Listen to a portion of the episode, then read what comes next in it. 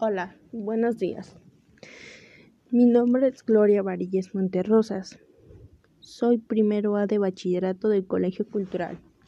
En la adolescencia hay que guiar a los hijos o alumnos, recordando que ellos ya tienen claro lo que está bien y lo que está mal. Ellos ya pueden tomar sus decisiones autónomas, realizando acciones que demuestren por el bien común. Al tomar una decisión, no solo piensan en ellos, también tienen que pensar en las demás personas que están como una sociedad y como una comunidad. El respeto que quieres para ti y las demás personas. Sabemos que toda acción lleva consigo una consecuencia. En este caso, unos jóvenes van a fumar marihuana al Paseo Bravo y piden un jardín canábico. En estos tiempos vivimos algo muy difícil, que es una pandemia de COVID-19, que en las últimas semanas ha incrementado demasiado y esto es algo que está afectando mucho a la sociedad.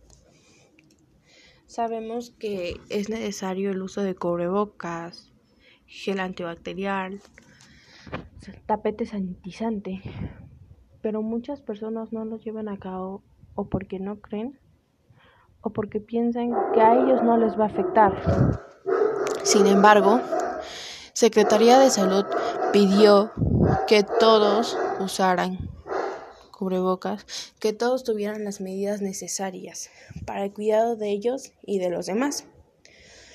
Ahora bien, al pedir en este tiempo un jardín canábico, aumentaría demasiado los niveles de contagios de COVID.